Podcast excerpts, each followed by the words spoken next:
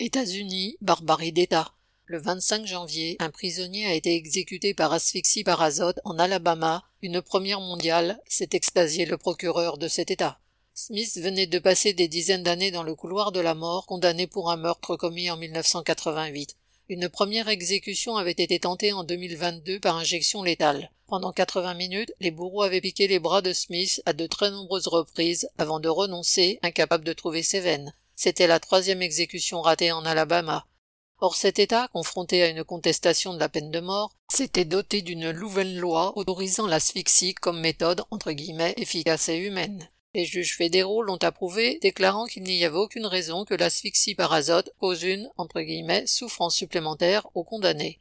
Au même moment, les journalistes ayant assisté à l'exécution ont rapporté que, contrairement aux déclarations officielles prétendant que le condamné serait inconscient, guillemets quelques secondes après l'inhalation forcée d'azote, il a convulsé violemment environ cinq minutes avant de respirer plus lentement et enfin plus du tout. Ayant eu une dernière occasion de s'exprimer juste avant d'être mis à mort, Smith a déclaré, entre guillemets, Ce soir, l'Alabama fait faire un pas en arrière à l'humanité. Il lui restait certainement plus d'humanité que les hommes de loi qui ont décidé de sa mise à mort barbare. Lucien Détroit.